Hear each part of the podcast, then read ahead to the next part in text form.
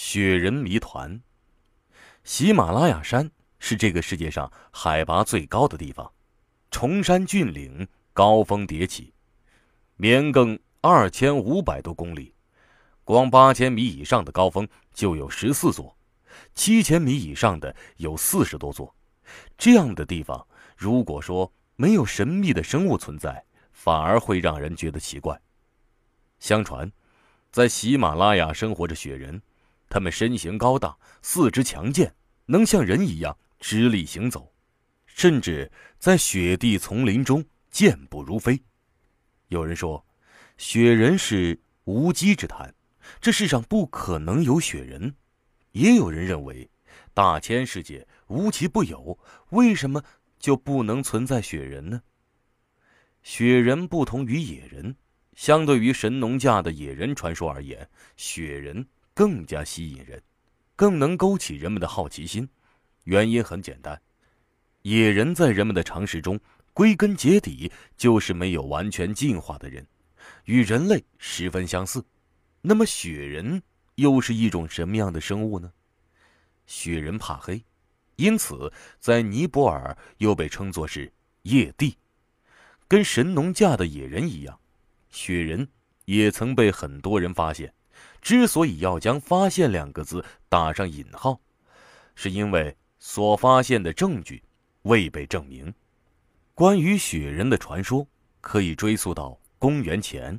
根据相关资料描述，雪人似人非人，似圆非圆，身高在1.5米到4.6米之间，头发为红色，而身体部分的毛发则呈黄色。按这个所描述的标准，除身高外，与孙悟空有几分相似。藏区的人对雪人很尊敬。相传，在八百年前，拉萨的墨竹工卡县修建止贡提寺的时候，由于石头太大，人类搬不动。后来是在雪人的帮助下把寺院建好的。为了感谢雪人。僧人请雪人站在一块石头上，让他用力踩出一只脚印，留下一个永恒的印记，以作纪念。那雪人力大无穷，在石头上踩出只脚印，并非什么难事。当下微一用力，石头上便出现了只大大的脚印。那只脚印一直被留在止贡提寺，保留至今。而且，寺里面还有一块镇寺之宝。雪人头骨，墙壁上画有雪人建寺时的场景。如果这个故事是真的，那么雪人便不再是传说，他们是真实存在的，而且在当时很有可能雪人与人类共存，犹如友人般和平相处。按照这个思路再往前推理，在我们的面前就会出现这样一幅情景。在很久很久以前，雪人也是人类的一种，而且很有可能他们跟人类源自同宗。按照正常的发展和进化规律，他们本应成为高等人类，但是由于种种原因，反而退化成了若猩猩一般的灵长类动物。这个世界，不论何时何地，都存在着优胜劣汰的规则。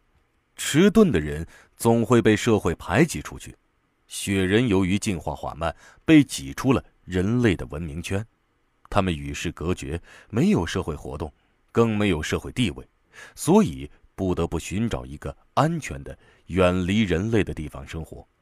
而要想远离人类，只能选择人烟绝迹、千里冰封的地方。喜马拉雅山无疑是一个绝佳的选择。于是他们走进深山老林，走入雪山，最终沦为雪人。这个猜想也许有些主观，仅做参考。至于真相究竟如何，留待科学家们去探索和发现。但是有人认为，这世界上根本不存在雪人，理由是，从生物发展的规律及其生存能力来看。体重在五十公斤以上的大型哺乳动物，不可能以个体或者三个、五个的形式存在。如果总体数量低于两三百个，那么在恶劣的生存环境中，他们根本无法让自身的种源维持下去。说这话的人叫刘物林，是隶属西藏自治区林业调查规划研究院的研究员，从事相关研究已有二十多年。他经过一番深入的研究之后，发现，以人们看到的雪人以及所谓的雪人脚印，其实是棕熊。雪人是棕熊，看到这个答案时，相信很多人会感到万分失望。也有人甚至会感到愤怒。那么，一个神秘的未知生物，只经过现有资料上的研究，就把它认定是棕熊了吗？退一万步讲，雪人是可以直立行走的，而棕熊虽也可站着蹒跚的走几步，可毕竟是无法长时间行走的，如何能与雪人相提并论呢？这样的质疑是正确的，因为。从众人目击者的描述来看，那些雪人都是直立行走的，而且奔跑或走路的速度相当快，的确无法与棕熊挂上钩。可是，刘悟林却坚持认为，所谓的雪人就是棕熊，而且他还拿了指供题四里的雪人头骨到实验室里进行研究，通过各种元素的综合分析，他得出结论。指供题四的镇寺之宝，实际上就是棕熊的头骨。好好的镇寺之宝，变成了棕熊的头骨。虽说僧人们超脱化外，可面对这样一个结果，也是无法接受的。这个时候，另外一个人出来反驳了雪人是棕熊的观点。最重要的一点是，棕熊的脚印比较小，而目前发现的雪人脚印都比较大。明显与棕熊不同。其次，熊的个子比较矮，腿也较短，而雪人的个头很大，两者根本不能相提并论。最后一点，也是最重要的一点：喜马拉雅山地区有几十万平方公里的地方都是无人区，那些地方至今没有人进去过，更别说是考察了。谁也不敢说把那里面的情况摸清楚了。既然我们对无人区一无所知，何以断定雪人不存在呢？专家们的观点都很尖锐，针对性也颇强。而对我们普通人来说，最重要的一点就是：究竟有没有人见过雪人呢？雪人存在的可能性到底有多大？下面，我们来讲讲那些遭遇雪人的经历。一九五零年秋。西藏自治区米林县白木村有一个叫普布的小孩，有一天下午在树林里面玩，无意间在雪地上发现了一串神秘的脚印。说它神秘，是因为那脚印奇大，有三十多厘米长，十八厘米宽，脚拇指很大，各个脚趾朝外分开，有明显的足弓。按着脚印大小来推断。至少是有两米高的直立行走生物留下的。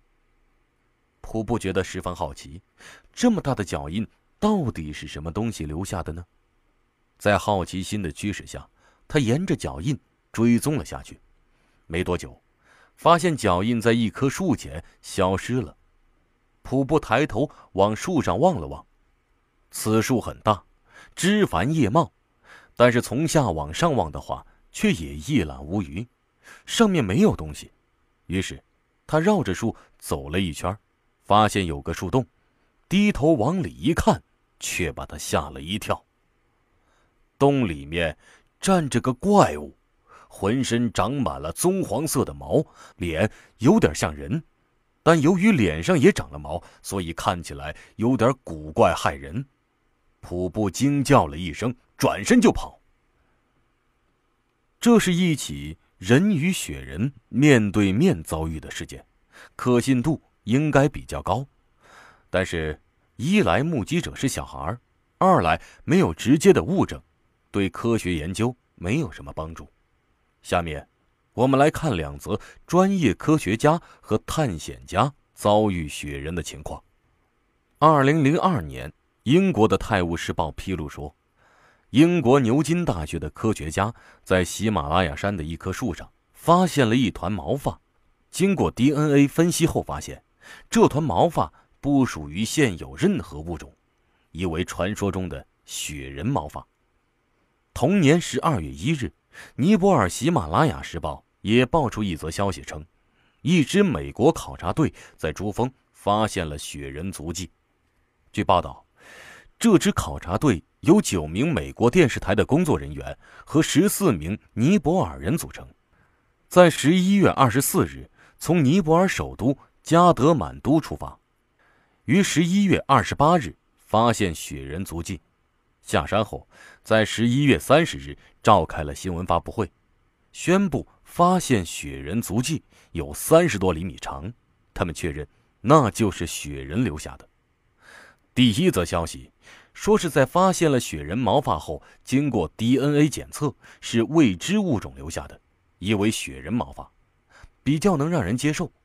第二则消息却比较可疑，甚至有炒作之嫌。他们在二十八日发现雪人足迹，三十日下山后就召开了新闻发布会，宣称发现了雪人足迹。不知道在这么短的时间内。他们凭什么断定所发现的就是雪人足迹呢？再来看看下面一则报道，也是外国人在喜马拉雅山遭遇雪人的事，十分有传奇色彩。那是在一九五三年的五月，俄罗斯的共青团《真理报》报道，美国的两名探险家在喜马拉雅山找到了一具雪人的尸体。据介绍，那具雪人尸体高二点七米。重达三百公斤，死亡的原因是眼部受到过重创，可能是正伤到了要害。发现他的时候已经死了。两名探险家认为，这雪人的尸体十分珍贵，不亚于文物，就想把它抬出去。可是由于尸体太重，凭两个人的力量根本抬不下山去。后来找了几个当地人才将其抬出来。找到了雪人的尸体，这无疑是个轰动世界的新闻，意味着雪人之谜将揭开，地球上又多了一种已知物种。相信这件事一经出现在报纸上，必然举世关注。可谁也没有想到，这起事件的走向出乎了所有人的预料。当时有一家电视台得知了雪人尸体的事情。就赶往那两名探险家处进行采访。见了面后，探险家表示乐于接受采访。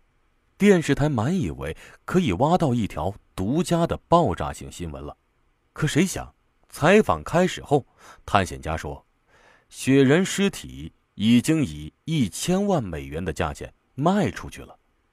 记者一下子就愣了，费了半天的劲儿，竟然没有尸体啊！俗话说得好。耳听为虚，眼见为实，不能拍到尸体，那么此次采访的意义也就荡然无存了。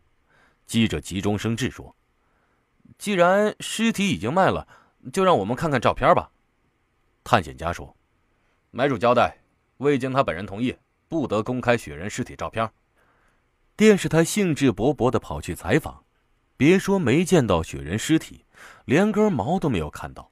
后来。雪人的尸体到底去了哪里？无人知晓。这么重要的一具雪人尸体就这样在地球上消失了，这就是此事让人匪夷所思的地方。按说，雪人之说乃千古之谜，好不容易发现了一具雪人尸体，不管是个人还是团体，都有义务将其公布于众，或者用于科学研究。怎么可能会不声不响的消失了呢？有人说，这是一个谎言。即便是真有那么一具尸体，也是人为制作的标本，不是真的雪人尸体。后来有科学家专门进入喜马拉雅山，对雪人的传说进行考察研究。那位科学家在山林里待了几十天，没找到雪人踪迹，自己呢，反倒被当地人误看成了雪人。